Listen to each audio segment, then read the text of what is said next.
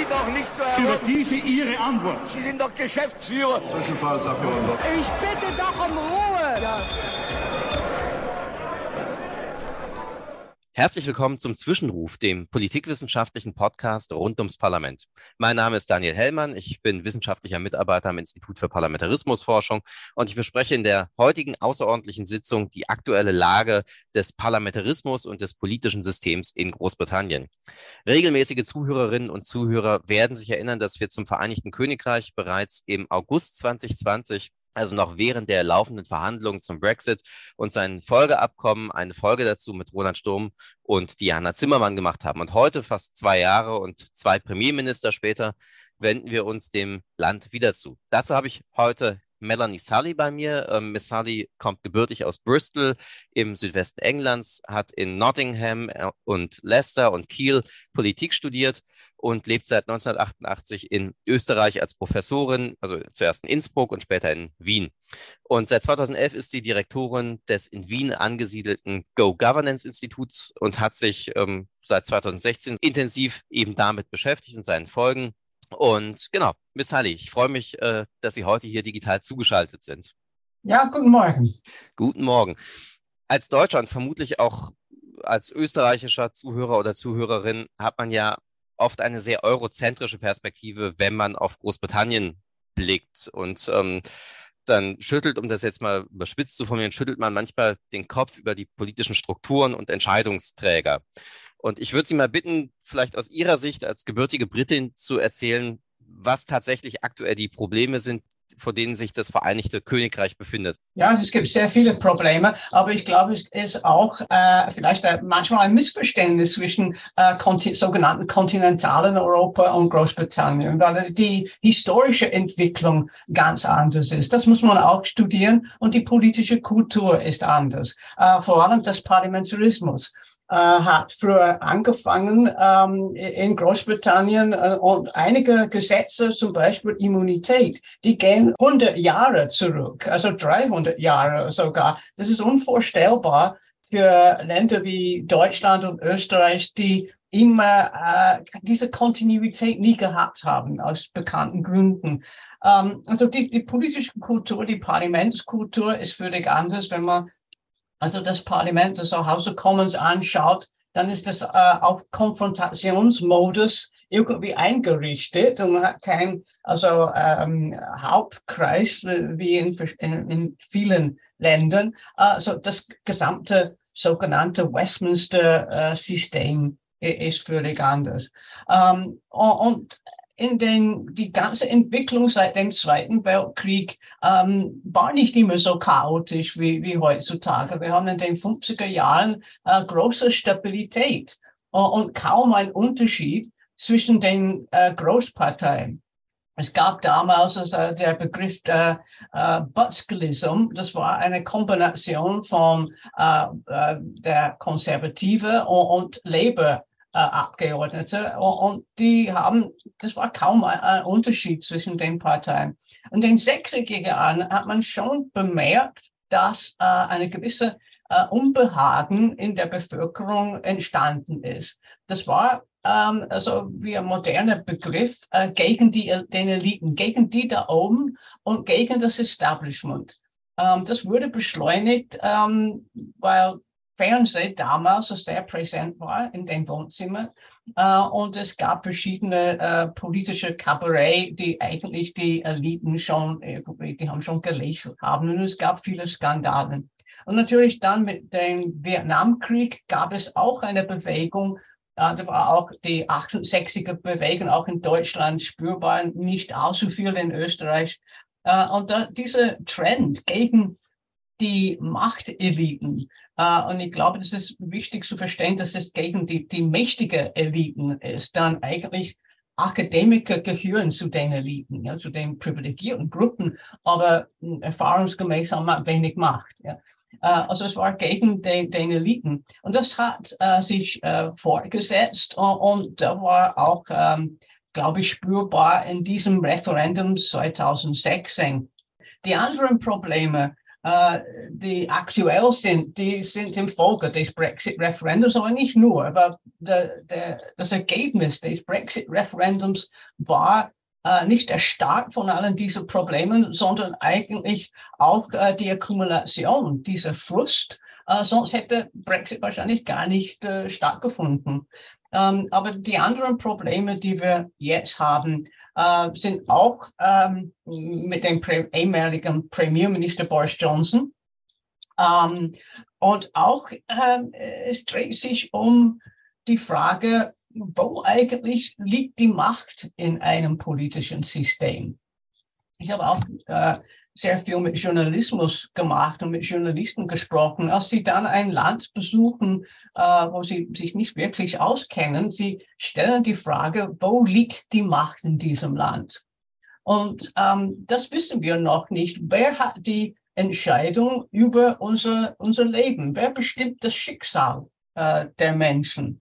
Und da haben wir viele äh, und, und, verschiedene äh, Machtzentren in Großbritannien man würde sagen, der Premierminister. Aber er hat eigentlich wenig Macht. Das hat man gesehen äh, voriges Jahr, als Boris Johnson in Downing Street bleiben wollte. Wenn die Minister weg sind, dann ist er weg. Ja? Er, er, kann nicht fortsetzen.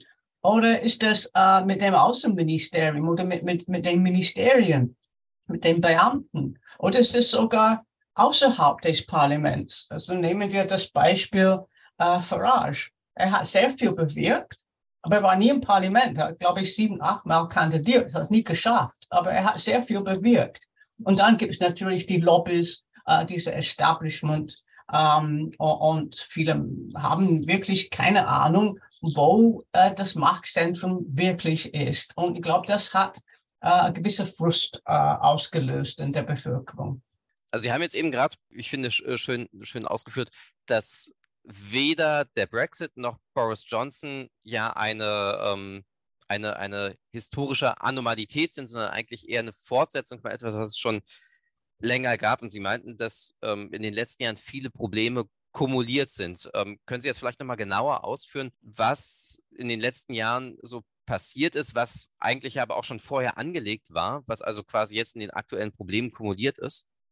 Ja gut, also es war also Brexit ähm, teilweise geführt von Populisten. Mhm. Äh, und Populismus kann nicht immer äh, oder selten ein Problem lösen. Sie können irgendwie eine Bewegung starten, die erfolgreich ist oder, oder nicht. Aber beispielsweise ähm, die äh, Einwanderungsproblematik äh, oder ob man äh, einen Termin beim Arzt bekommen kann. Wir sollen nicht vergessen, dass das Referendum 2016 stattgefunden hat nach äh, dieser äh, Migrantenbewegung nach Europa. Und das wurde ausgenutzt von, von vielen, vor allem äh, äh, Farage. Äh, es war natürlich der, der Background zu diesem Referendum und andere Probleme auch. Aber dann, äh, alle waren überrascht äh, vom Ergebnis, auch diejenigen, die eigentlich das haben wollten. Und die haben keine Ahnung gehabt, keinen Plan gehabt. Und sie wollten einfach nicht dabei sein, teilweise. Also das, das äh, äh, wurde dann übernommen von einem Remainer, Theresa May, der auch keine Ahnung gehabt hat, wie sollen diese Verhandlungen mit der EU stattfinden. Ich glaube, es gab so unter der Bevölkerung die Idee, äh, wir haben das Referendum, am nächsten Tag sind wir nicht mehr dabei man, das wurde auch nicht so genau erklärt. Ähm, es gab sogar um 5 Uhr in der Früh äh, am Tag des Referendums, äh, BBC hat, hat, dann also gekündigt, uh, we're out. Uh, natürlich, das war nicht der Fall. Man ist so drin geblieben für einige Jahre. Also das wurde ganz äh, nicht äh, hinübergebracht. Also es war eine ein, ähm, ja, ahnungslose Situation, wo man irgendwie dann ähm, ja, durchgekommen ist mal eine EU, die auch überrascht wurde, aber sehr schnell zusammengehalten hat, überraschenderweise, äh, und auch einen Plan und eine Sequenzierung für den Verhandlungen vorgeschlagen hat, wo Großbritannien immer irgendwie auf dem falschen Fuß erwischt wurde. Das heißt, nach einigen Jahren hat man ein Deal gehabt. Das hat man nicht immer gedacht, das wäre möglich. Ähm, aber viele Probleme sind in der Luft geblieben. So Nordirland ein Beispiel. aber andere auch ähm, die Einwanderung und, und, irgendwie die Frust ist geblieben ähm, und das Land geteilt zwischen die, die zurückgehen möchten in die EU und, und einige, ähm, die äh, draußen bleiben wollen. Aber irgendwie die Unsicherheit ist geblieben. Jetzt ist es ja auch nicht so, dass überall in Großbritannien die Bevölkerung gleichermaßen für den Austritt gestimmt hat. Ähm, ein, ein Landesteil, der bekanntermaßen ja besonders oder eher für den Verbleib in der EU gestimmt hat, war Schottland.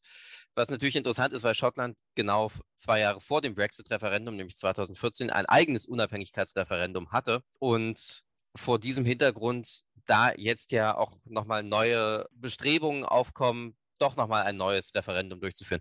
Die, die, die Frage wäre ja, warum es in Schottland trotzdem noch diese Bestrebungen gibt, ähm, der Scottish National Party, da ein weiteres Referendum durchzuführen und was man sich davon erhofft, ob man sich wirklich ernsthaft den Austritt aus Großbritannien, den Wiedereintritt in die EU erhofft oder was da die Beweggründe dahinter sind. Ja, also äh, 2014 äh, haben sie ein Referendum und, und, die haben dagegen gestimmt, dass er austritt aus dem Vereinigten Königreich. Vielleicht war die Hoffnung, dass auch ähm, das Land in der EU bleiben würde. Also das heißt, nach 2016, glaube ich, ist völlig legitim, darüber zu diskutieren, äh, wann, ob äh, ein Referendum, ein zweites gehalten werden soll oder kann. Aber diese Entscheidung bleibt in London. Also nach einem Gesetz von 1998, die die Kompetenz äh, verteilt hat zwischen Edinburgh äh, und London. Die Verfassungsfragen sind nach wie vor mit London. Und Schottland hat andere äh, Kompetenzen, beispielsweise so äh, Bildungspolitik, Gesundheitspolitik und so. Also sie müssen die, die Genehmigung von London bekommen für ein zweites Referendum. Uh, und derzeit, ähm, Boris Johnson hat das abgelehnt uh, und Rishi Sunak, der neue Premierminister, hat auch kein Interesse. Also in den letzten Wochen, uh, der erste Minister Nicola Sturgeon ist zurückgetreten und jetzt, das hat die uh, schottische Nationalpartei in, in einen gewissen Chaos gestürzt, muss man sagen. Die sind nicht wirklich so klar, ähm, ob uh, und wann oder wie sie die, dieses zweite Referendum um, ähm, gestalten können, wenn ständig ähm, London das blockiert. Nicholas Sturgeon hat versucht zu sagen, im Oktober des heurigen Jahres soll ein Konsultativ, äh, Referendum stattfinden, ohne die Genehmigung von London. Und, und das ist dann geplatzt beim obersten Gerichtshof. Also die stehen jetzt ähm, eigentlich äh, ziemlich ähm, in der Mitte mit, diesem, mit dieser Problematik. Ähm, und ich glaube, dass der Sunak uh, kein Interesse hat, vor dem nächsten Parlamentswahl irgendwie uh, das zu ermöglichen. Er wird das, de, der nächste Premierminister oder nach der Wahl ähm, äh, lassen. Und dann ist der Bau vielleicht bei, bei meiner Labour-Regierung, die versuchen wir vielleicht, also, äh, ja, äh, das Schottland also dabei zu halten und, und Versprechen und Verbesserung etc. Ähm, falls es zu einem unabhängigen Land kommen würde, dann ist die Frage, weil das ganze Land außerhalb der EU, soll man in die EU zurückgehen, unter welchen Bedingungen? Also da hat man die Artikel 49 von Lissabon-Vertrag, also man muss verhandeln. Und welche Währung wird man haben, ist Schottland dabei. Beim Schengen würde eine harte Grenze zwischen Schottland und England bedeuten. Äh, soll Schottland in der NATO sein? Also viele Fragen wurden aufgeworfen. Äh, dann würde man vielleicht ähm, Verhandlungen mit der EU anfangen. Dann soll man nachher noch ein Referendum haben über die Bedingungen. Oder vielleicht soll man nicht in die EU, sondern mit äh, so einem norwegisches Modell. Also irgendwie äh, ein Referendum würde auch x Fragen neuerlich äh, aufwerfen. Und ich glaube, nicht alle wollen zurück in die, die EU. Also das wird dann eine Entscheidung für ein unabhängiges Land was es zu, zustande kommt in absehbarer Zeit. Also jetzt ist ja schon mehrfach der Begriff Referendum gefallen. Und ähm, das ist vielleicht für deutsche äh, Zuhörerinnen und Zuhörer ganz interessant, dass es Referenten hier auf nationalstaatlicher Ebene gibt. Ähm, das haben wir ja in Deutschland auf Bundesebene so nicht, ähm, beziehungsweise nur in sehr, sehr extremen Ausnahmefällen. Und ähm, vielleicht können Sie, äh, Frau Salik, kurz beschreiben, wie eigentlich Referenten in Großbritannien funktionieren. Sind die, ähm, also wer setzt die Referenten an? Ähm, hm. Sind die konsultativ? Sind die bindend? Ähm, wie funktioniert das? Ja, also zuerst, also ich stimme zu, dass, dass ein Referendum ein Never-Endum äh, sein kann, weil es immer dann äh, gefragt wird, wir brauchen äh, auch eine Entscheidung darüber. Also Referenden in Großbritannien waren in der äh, Vergangenheit nicht so beliebt. Ähm, man hat gedacht, das ist ein französisches Modell.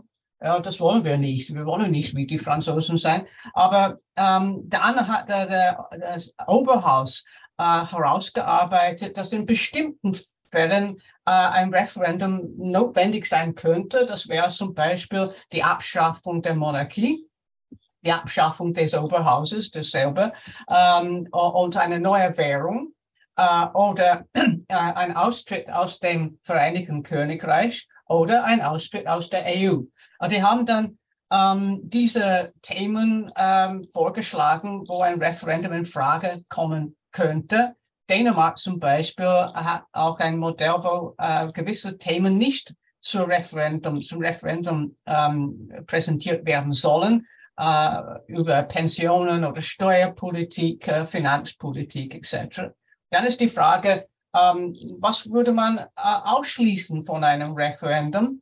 Ähm, die Todesstrafe, kann man schon vorstellen, dass viele vielleicht ähm, dafür wären, für Terroristen oder Vergewaltigung etc.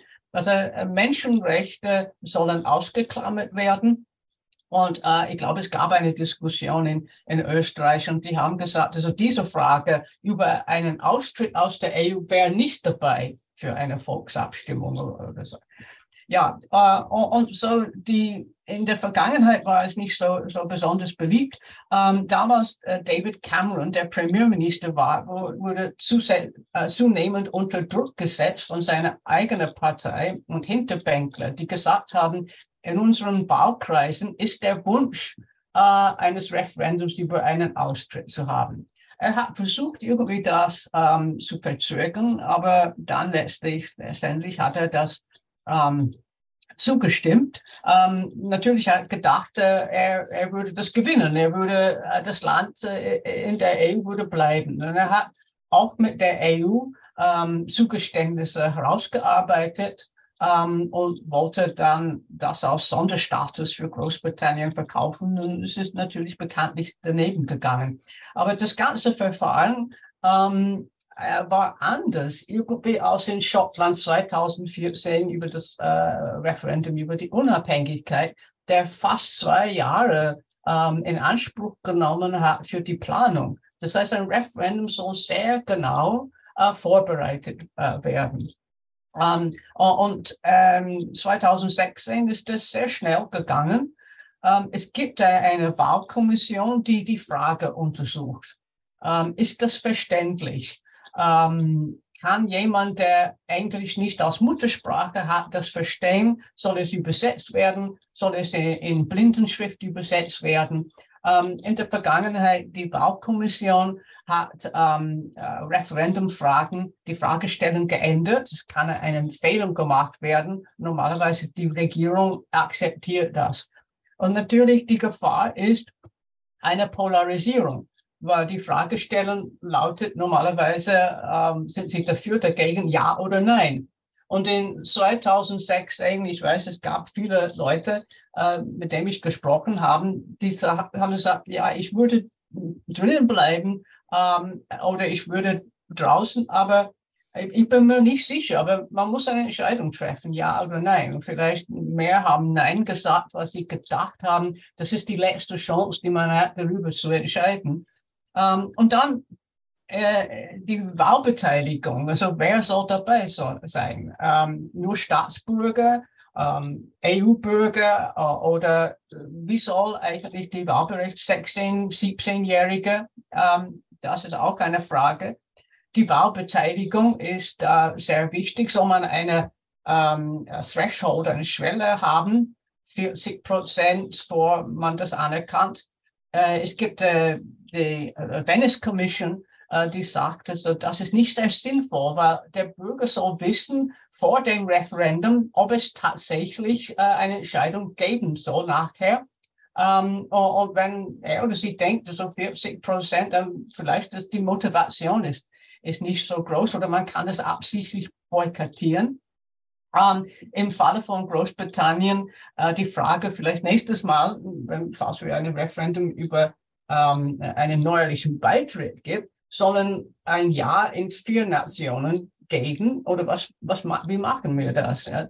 Ähm, und dann ist da die Frage nach einem Referendum, wann soll das nächste Funk, äh, stattfinden? Gibt es eine Frist? Äh, Nordirland zum Beispiel, wenn es eine Volksabstimmung geben würde über ähm, äh, mit, mit der Republik äh, ein gemeinsames äh, Land zu bilden. Man darf kein Referendum, wenn es negativ wäre, also innerhalb von sieben Jahren. Mhm. Also da kann man auch irgendwie äh, das. Und dann gibt es verschiedene Arten in Großbritannien. Ähm, äh, es gibt ein Referendum, der kommt nach einem Gesetz. Ähm, das war 2011 der Fall man hat ein Referendum über das Wahlsystem gehalten. Äh, weg vom Mehrheitswahlrecht zur Verhältniswahlrecht, also Alternative Vote System.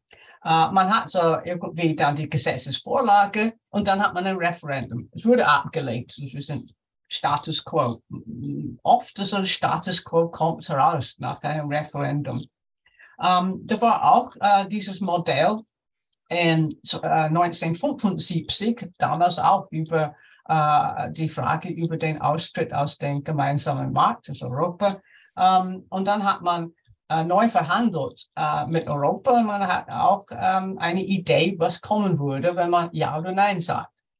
Ähm, und dann gibt es äh, ein Referendum, den man halten kann, vor man ein Gesetz hat oder irgendwie einen Plan. Und das war irgendwie 2016.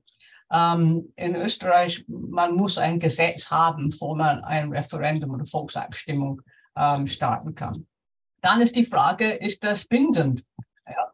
Äh, eigentlich nach der parlamentarischen Theorie in Großbritannien kann keine Volksabstimmung bindend sein, weil das Parlament souverän ist.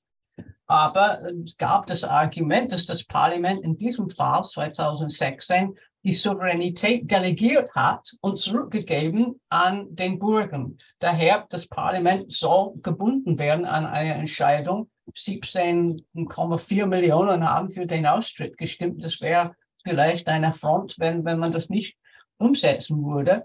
Ähm, das war damals de, de, das Argument.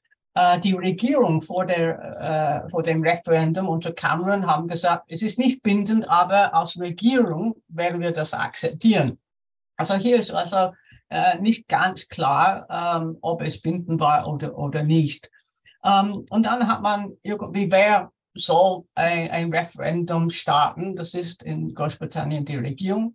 Man hat zum Beispiel in Neuseeland die Möglichkeit, nicht top-down, sondern die Bürger können auch solche Initiativen starten. Aber wer hat das letzte Wort? Äh, soll eigentlich das Parlament sein. Und das muss man, diese ganze Architektur oder Design von einem Referendum, man soll eigentlich im, darüber klar sein, weil nachher der Verlierer wird immer sagen, aha, das war ein paar Fouls dabei.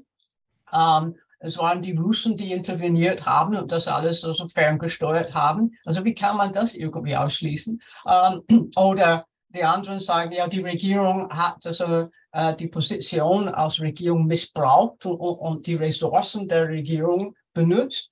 Also man muss wirklich vorher äh, sehr klar äh, haben, dass das nach einem Referendum dass äh, alle, auch die für, der Verlierer, akzeptiert das Ergebnis. Das ist in Großbritannien ähm, nicht passiert.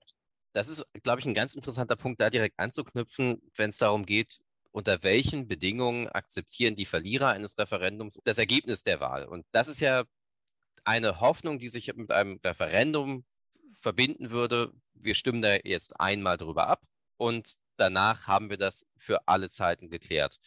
Es, es, gibt Referenten, da scheint das ja funktioniert zu haben. Über Alternative Vote wird, glaube ich, heute außerhalb von akademischen Zirkeln nicht mehr großartig diskutiert im Vereinigten Königreich. Aber wie kann man denn, und da wollen wir, oder da wäre ja die, die Idealvorstellung, dass man aus deutscher Perspektive so ein bisschen aus den Fehlern, aber auch aus, den, aus dem Best Practice aus Großbritannien lernen kann, wie man Volksabstimmungen, Referenten, Volksbefragungen gut gestalten kann und wie sie auch so gestaltet werden können, dass eben dieser befriedende Effekt eintritt, den man sich ja davon erhofft. Ähm, haben Sie da, dazu vielleicht Einblicke? Hm. Na, ich glaube, das Modell war äh, 2014 das schottische Referendum. Aber das hat lang gedauert, diese Vorbereitungen. Und, und ganz über den Sommer gab es äh, Versammlungen äh, quer durch äh, Schottland, ähm, in also Town Halls, in Rathäusern, also irgendwie, wo, wo die Leute zusammengekommen sind und sehr emotional darüber diskutiert haben. Ähm, also es war äh, irgendwie ein Thema, der gespalten hat, aber ähm, man hat den Eindruck, dass es quasi fair über die Runde gegangen ist äh, und dass sehr viel Zeit investiert wurde. Das, glaube ich, war nicht der Fall in 2016 bei dem EU-Referendum. Und natürlich, man soll ähm, das so vorbereiten, dass Transparenz vor dem Referendum besteht und einen Konsens zumindest über die, die Spielregeln. Uh, und da glaube ich, im Falle von Großbritannien nachher, viele haben gesagt, sie haben alle gelogen äh, vor dem Referendum. Na gut, aber es kann sein, dass vor einer Wahl Parteien nicht immer, was sie versprechen, umsetzen oder ein paar ja, Schmähs dabei sind im Endeffekt. Also äh, und zu viele Emotionen, aber es gibt auch Emotionen vor, vor Wahlen. Das kann man nicht irgendwie ausblenden. Aber man soll versuchen, äh, ein Fact-Check zumindest durchzuführen. Das ist viel schwieriger äh, in diesem Modell, wo man ein Referendum hält, bevor man eigentlich weiß, was die Konsequenzen sein können. Ähm, man hat nicht gewusst, dass die EU gewisse äh, Rahmen also aufstellen würde. Man hat eigentlich nicht gewusst ähm, über die Sequenzierung ähm, der Verhandlungen. Also das war völlig unklar. Und dann ist da, wenn man das nicht weiß, dann könnte man legitim sagen, gut, wenn, wenn kein Gesetz zuerst steht, wo man im Klar, Klaren ist, was passieren würde, soll man nachher ein zweites Referendum halten über die Ergebnisse äh, einer Verhandlungen, um das zu demokratisch äh, zu legitimieren. Ähm, das war im Gespräch also, aus, vor dem Austritt, ähm, aber bekanntlich, das ist nicht äh, zusammengekommen. Also das heißt, man, man soll ähm, eine klare Frage stellen die, die Ressourcen der Regierung, ähm, Medienauftritte, alle, wie, wie das funktioniert, soll geklärt werden. Und von beiden Seiten ähm, und die Finanzierung des Referendums, von wo kommt das Geld? Ähm, das ist auch eine Frage für die Wahlkommission. Und die Wahlkommission muss wirklich unabhängig sein und nicht parteipolitisch agieren oder nicht in den ähm, Misskredit kommen. Also diese äh, Parameter sind sehr wichtig, glaube ich. Mhm. Und jetzt haben wir eine ganze Reihe von Problemen gerade eben schon besprochen. Und es klang auch immer mal wieder an, dass die Lösung für diese durch Referenten teilweise verursachten oder zumindest zu, zu Tage geförderten Probleme weitere Referenten sein könnten. Können denn Referenten diese durch Referenten teilweise hervorgerufenen Probleme überhaupt lösen oder verzögert man oder verschleppt man damit nicht weiterhin, wie Sie es vorhin so schön gesagt haben, ähm, Referendum, Neverendum, verschleppt man damit nicht die, äh, die Probleme bloß weiter in die Zukunft?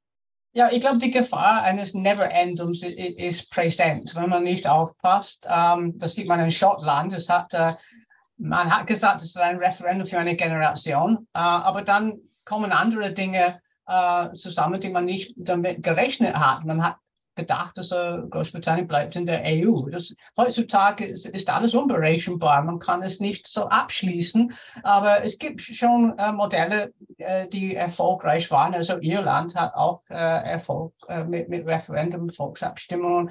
Ähm, ich glaube, die Vorbereitung ist sehr wichtig und, und einen Konsens zwischen den beiden Camps ähm, über die Spielregeln. Uh, und das war nicht so klar. Und, und Zeit nehmen.